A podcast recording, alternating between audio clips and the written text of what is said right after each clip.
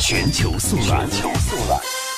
中国海军舰艇编队今天起航参加中俄海上联合二零一七军事演习第一阶段的行动。今天上午呢，由导弹驱逐舰长沙舰、导弹护卫舰运城舰、综合补给舰落马湖舰组成的中国海军舰艇编队从三亚起航，赶赴俄罗斯的圣彼得堡。加列宁格勒参加中俄海上联合二零一七军事演习第一阶段的行动，